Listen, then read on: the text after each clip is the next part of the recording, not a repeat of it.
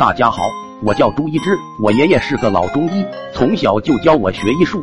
附近十里八乡的百姓都来我家看病，我一直帮爷爷打下手，帮爷爷抓药。不到十岁就会开一些简单的方子了。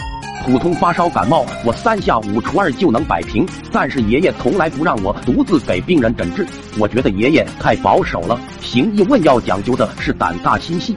我已经十八岁了，觉得自己已经有能力开堂问诊了。但是有一天有人来看病，恰好爷爷不在诊所。我想，终于轮到我出马了。病人非常肥胖，名叫如花，留着长发。他说最近老是呕吐，我让他伸出手给他把脉。好家伙，这一摸吓我一跳。由于病人肉太多，根本找不到脉在哪儿。但是我没有慌，中医讲究望闻问切，让我问一问，一探究竟。我问他有大姨妈吗？他说没有，早就死了。我没听清楚，以为早就是了。再看看他微微隆起的腹部，这下八九不离十了。肯定怀孕了，我笑着跟病人说：“恭喜呀，恭喜！”病人摸着头问：“喜从何来？”我说：“你怀孕了。”当时他就震惊了，然后拉着我的脖子就要揍我。看到他超大的力气，我感觉不对劲，这家伙是个男的。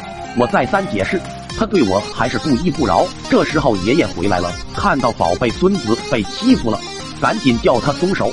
大汉问他是谁，爷爷说他是朱大夫。说我是一个精神病患者，这两天又犯病了。大汉一听，原来如此，才把我放了。看来姜还是老的辣。